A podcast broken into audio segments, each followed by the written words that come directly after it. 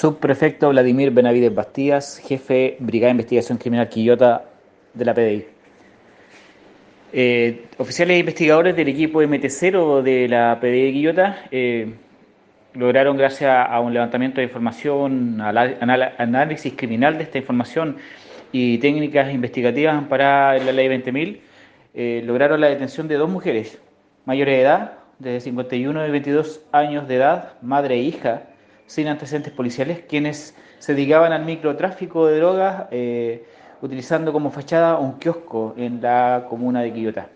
Se logró incautar aproximadamente 115 envoltorios con 127 gramos de clorhidrato de cocaína, aproximadamente 18 gramos de cannabis y incautar 422 mil pesos de dinero en efectivo. Por instrucciones del Ministerio Público, ambas detenidas pasan a control de detención al juzgado de garantía de Quillota.